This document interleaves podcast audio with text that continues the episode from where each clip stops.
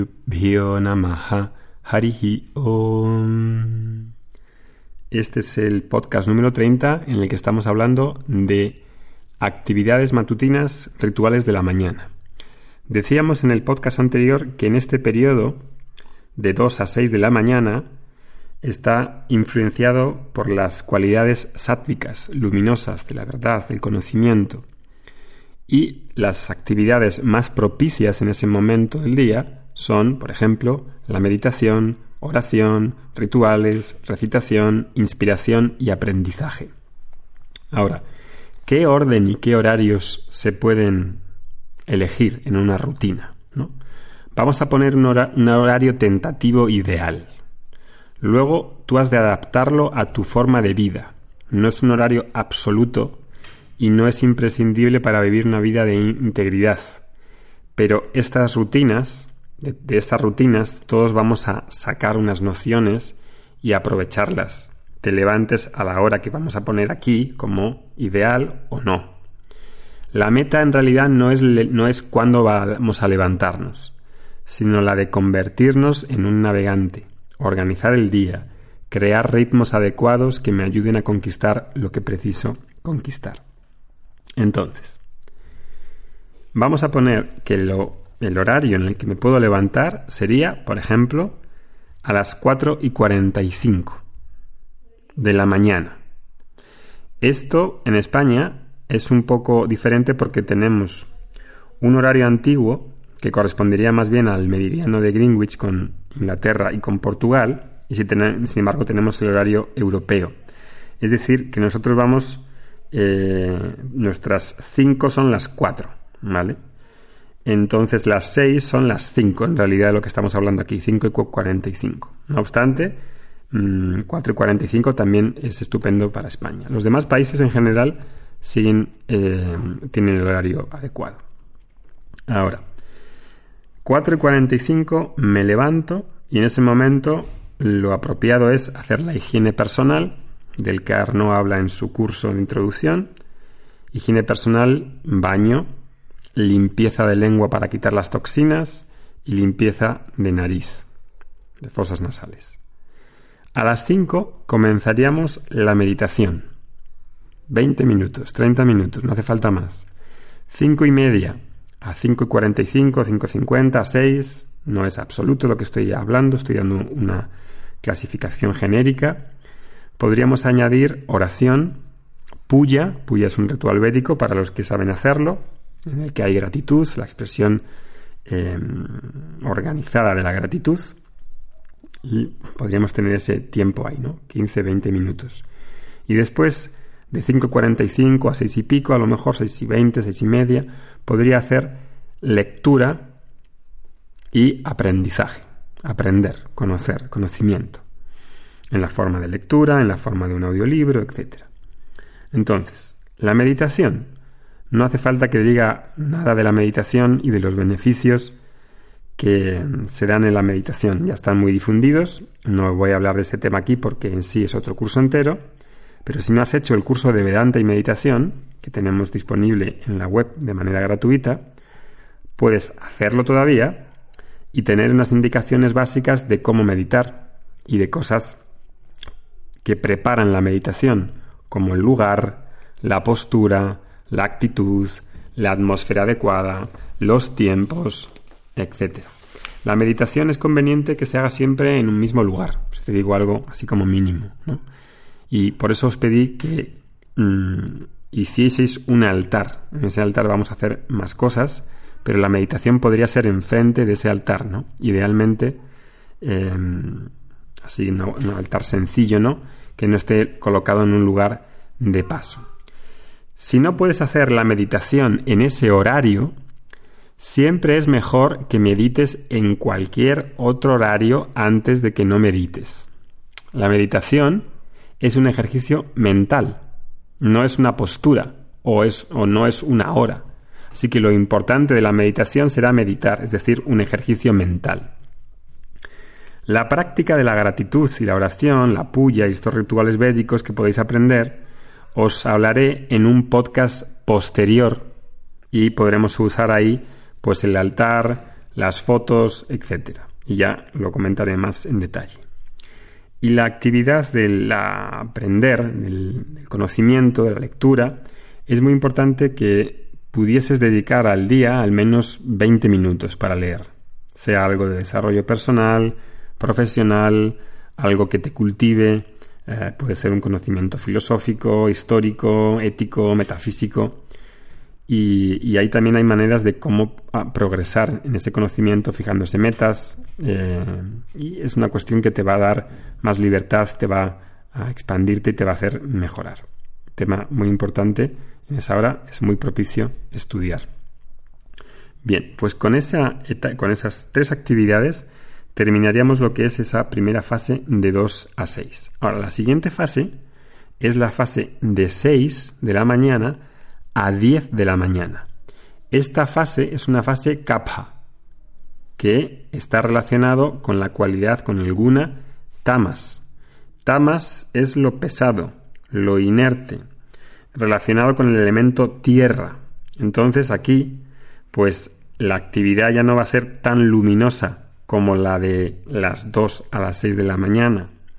Entonces, aquí lo que va más a pegar en ese horario, las actividades más propicias, van a ser dos, sobre todo una al principio, que va a ser el ejercicio físico y energético.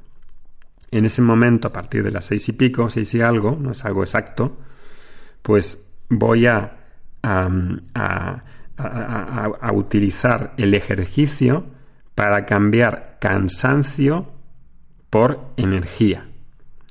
Si el tema de las 2 a las 6 era renovarse, inspiración, conexión, meditación, aquí el elemento fundamental va a ser moverse, moverse y conexión familiar.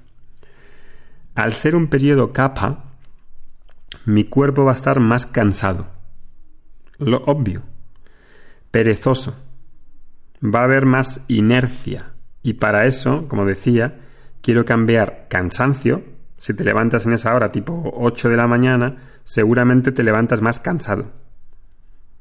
Y entonces, en ese momento, si no consigues levantarte a las 5, a las 4, a las 6 si estás en España, si no consigues levantarte, entonces levantarte en este segundo horario es conveniente hacer ejercicio.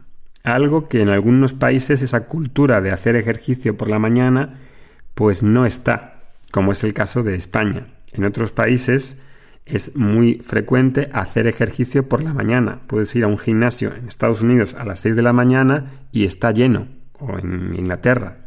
Aquí esa cuestión no está porque nos acostamos muy tarde. Y acostarse muy tarde y comer muy tarde, pues sinceramente no es lo ideal. Entonces uno tiene que valorar qué es lo que le conviene, qué es lo que uno quiere. Entonces, en este periodo capa, pues mm, si hago ejercicio está comprobado científicamente con estudios y casos clínicos las ventajas de hacer ejercicio en ese momento para llevar una vida más plena y vital y más alegre, porque al fin y al cabo para hacer lo que quiero hacer necesito energía y la energía la puedo conseguir a través del ejercicio. ¿no? Este periodo entonces es un periodo de, de recargarme con energía que traigo al activar el cuerpo de manera regular. Si es posible, al aire libre, con sol y con aire fresco. Eso va a ser lo ideal, ¿no? Al biotipo Vata, al dosha Vata, le va a sentar fenomenal el aire y el sol. Y Kapha es el biotipo, el dosha, que necesita más moverse y hacer ejercicio porque es muy pesado. Tiene una, tiene una pesadez mayor y para él el ejercicio, quien no sepa cómo determinar su dosa, mm, estamos tratando de hacer un formulario para que podáis determinar qué biotipo sois y poder mm, eh, estableceros mejor en las rutinas, que no es imprescindible, podéis em, obviarlo, pero si lo sabéis, pues más conocimiento tienes y mejor puedes establecer tus rutinas. Apita, por ejemplo, que tiene una capacidad mental mucho mayor y es muy resistente, también renovar sus energías le va a venir muy bien. Si no hay ejercicio, Pita mentalmente se va a agotar y necesita renovarse a través del ejercicio físico y energético. ¿Qué tipo de ejercicio? Pues depende del biotipo, depende de la edad, depende del estado Depende de varias cosas, ¿no? No hay un, ejercicio general. Pero en términos así eh, generales, pues ha de implicar alguna combinación semanal en el que haya ejercicio aeróbico y anaeróbico, que, que tengan eh, eh, resistencia, fuerza, flexibilidad, coordinación.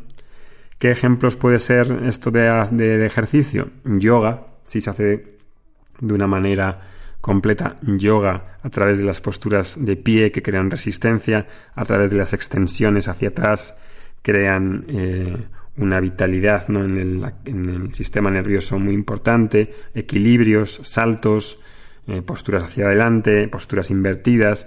Es un sistema de eh, ejercicio físico y energético que equilibra muy bien. Yo no conozco nada, nada similar como el yoga para que equilibre tanto. Sin embargo, está muy bien hacer ejercicios como, no sé, bicicleta, nadar, artes marciales. No le pondría ninguna pega, vamos, de hecho, mm, lo recomendaría porque tampoco con yoga obtienes todo no estás nadando, no es lo mismo, no estás en la naturaleza a lo mejor, entonces pues necesito probar y encontrar qué deportes o qué ejercicios me vienen bien para tener un equilibrio físico y energético. Después de una buena práctica de ejercicio físico voy a tener más energía para todo el día. Incluso una segunda sesión de ejercicio también puede hacerse por la tarde. Ya veremos más adelante en qué horarios y en qué momentos con los rituales de tarde. Y después del ejercicio puedo preparar un desayuno y conectar con la familia. El desayuno podría ser eh, tipo siete y media, si he hecho una hora de ejercicio o 40 minutos, depende del tiempo que dispongas. Y a las 8, siete y media podría ser el desayuno. El desayuno, al estar en fase capa, no puede ser muy muy abundante porque la digestión no está funcionando al máximo ni mucho menos. Entonces la comida eh, que se digiere y está en términos ayurvédicos fomentada por el fuego digestivo por pita, va a ser la comida más abundante en el almuerzo, no en el desayuno. Eso también tenéis más información en el curso de, de Ayurveda. Y bueno, pues llegado a esto, ¿no? Queda conformada la primera parte de la mañana, hasta las, hasta las 10 de la mañana, ¿no? Y así ya tenemos plantadas unas semillas geniales y excelentes para crear hábitos sanos que nos den la inspiración, la gratitud, el espacio interno y la energía para llevar un buen día. Om Shanti Shanti Shanti. Harihi Om